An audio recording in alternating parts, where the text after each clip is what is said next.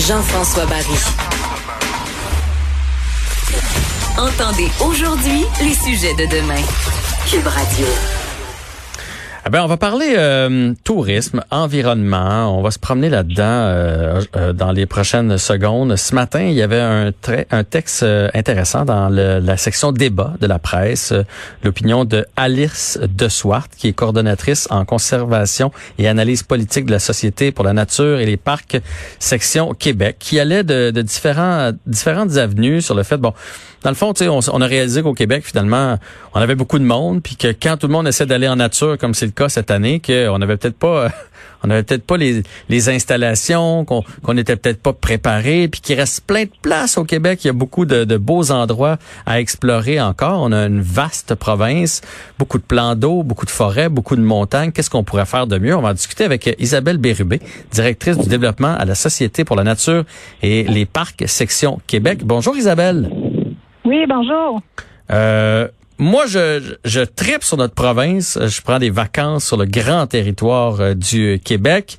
Euh, souvent, je trouve que c'est quelque chose qui est méconnu. Cette année, les Québécois, on le découvre un peu plus. Les gens se promènent davantage. Est-ce qu'on exploite suffisamment notre territoire? Absolument pas. On a, vous venez de le dire, on a des endroits fantastiques au Québec. Euh, il y a nous, à la Société pour la nature et les parcs, notre mission, c'est vraiment de créer des aires protégées. On mhm. a une quantité, plusieurs endroits qui sont identifiés comme des projets, euh, vraiment des paysages extraordinaires à couper le souffle. Je vous invite à aller voir, là, euh, taper sur Google, aller voir Rivière Magpie. M-A-G-P-I-E. C'est une des plus belles rivières euh, pour faire du kayak en eau vive dans le monde. Elle est inconnu des Québécois. Le lac Walker sur la côte nord, c'est un des, c'est le lac le plus profond. Euh, ce sont des endroits merveilleux. Les monts Chic-Choc, euh, ça c'est un peu plus connu comme endroit, mais ce sont des territoires qui sont pas, euh, qui sont peu exploités par les Québécois, qui sont peu connus et qui mériteraient à être mis en valeur absolument. Eh, ça veut dire quoi, euh, air protégé? parce que euh, ça paraît bien comme ça dans une phrase, puis je pourrais bien vous lancer que vous travaillez sur des projets pour avoir plus d'air protégé. Mais en, pour euh, le commun des mortels, qu'est-ce que ça signifie?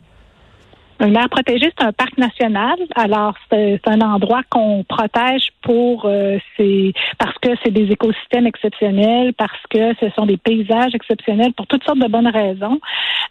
par contre, les gens souvent confondent air protégé et euh, les vocations récréo-touristiques sont pas euh, en opposition. C'est-à-dire que quand on, on protège un territoire comme ça, on peut quand même y aller pour faire euh, toutes sortes d'activités récréo-touristiques. On pense au parc du Mont-Tremblant. Les gens peuvent aller au parc du Mont-Tremblant. Il y a du camping. on peut aller dans les lacs. On peut canoter. On peut marcher en nature. Alors, il faut voir. C'est vraiment des parcs euh, des parcs nationaux qui, euh, qui peuvent être créés pour accueillir tous ces touristes-là qui sont intéressés à découvrir les beautés du Québec.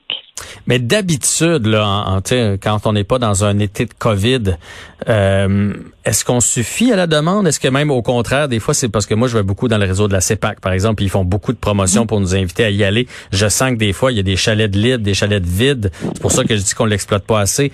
Est-ce que c'est, est-ce que ça va durer juste un été ou vous pensez que c'est viable à long terme parce que ça coûte des sous quand même entretenir ça? Effectivement, ça coûte des sous. Moi, je pense personnellement que c'est un investissement qui en vaut la peine, c'est bien certain.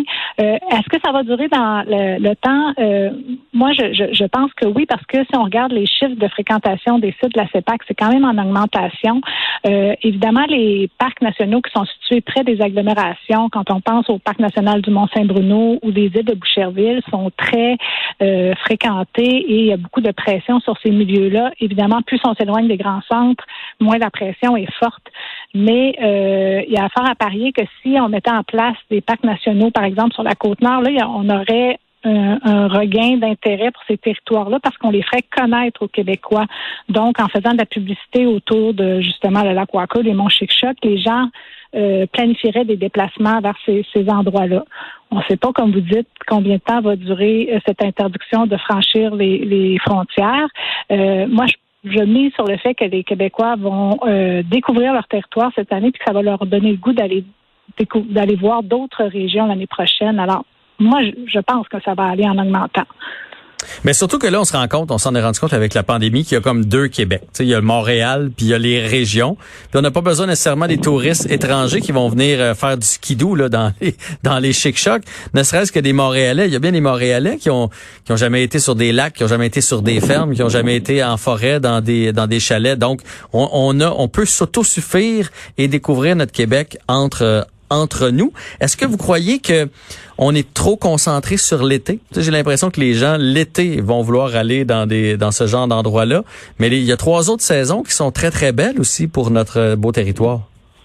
Oui, la, la, CEPAC fait des efforts pour faire la promotion des activités hivernales. Ils ont des offres de chalets qu'on peut louer l'hiver. Euh, il y a toutes sortes de, de, choses intéressantes. Vous avez raison. Souvent, les gens hésitent à aller prendre des vacances l'hiver euh, au Québec. Pourtant, il n'y a rien de plus exotique que d'aller dans un, un, petit chalet euh, avec peu de moyens pour mm-hmm. être entouré de belles natures. C'est même très romantique, hein? Moi, je l'ai fait souvent avec ma blonde, un petit camp pour aller à la pêche, tous les deux tout seuls, pas d'électricité. C'est bien romantique tout ça. Euh, c'est le silence absolu. Oui. je vous ai coupé dans votre idée, donc continuez. Vous disiez donc euh, se retrouver en, forêt l'hiver dans un petit camp, c'est on retrouve nos racines jusqu'à un certain point. Oui, puis, effectivement, c'est du tourisme qui pourrait être euh, davantage développé au Québec pour donner le goût aux Québécois de vivre l'hiver. Euh, il y a plusieurs festivals qui se passent dans les dans les municipalités, dans les villes, qui essaient de miser là-dessus, mais certainement que l'offre dans les parcs nationaux en hébergement peut euh, tout à fait s'harmoniser avec ce souhait-là que les Québécois ont de s'approprier l'hiver. Croyez-vous qu'on pourrait faire un peu plus d'agrotourisme aussi? Moi, je suis allé en, Italie, je suis allé vivre sur un vignoble, parce qu'on a pas, on a, ben, on, a moins ça ici. Euh, puis l'autre fois, je discutais avec des amis, je leur disais que j'avais des, des qui étaient sur des fermes. Puis en fait, ah, moi, je rêverais d'aller faire le train, euh, euh sortir le fumier avec ma fourche. C'est quelque chose que peu de gens connaissent, puis qui pourrait avoir un certain intérêt. Il n'y a aucune offre euh, de ce type-là au Québec, hein, vous avez raison. Euh, si on parle, si on continue de parler d'air protégé, il, y a, une demande de créer une aire protégée sur l'île Bizarre, que vous connaissez peut-être, mhm. qui est mhm. dans plein de régions montréalaises et qui euh, accueille beaucoup d'agriculture.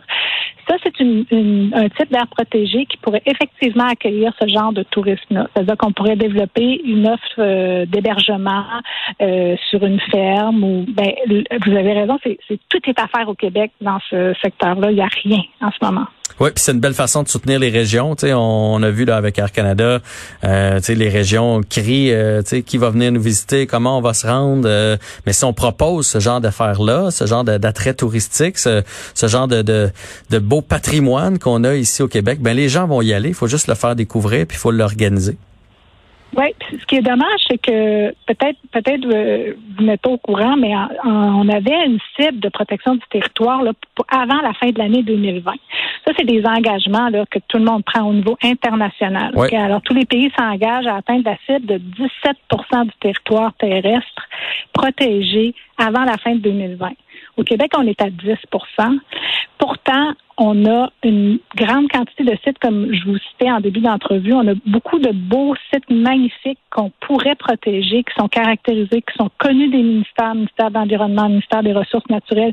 Ils les connaissent, ces territoires-là. Ils savent qu'ils valent la peine d'être protégés. Mhm. Et pourtant, il y a une hésitation à les, à, les transformer en parcs nationaux.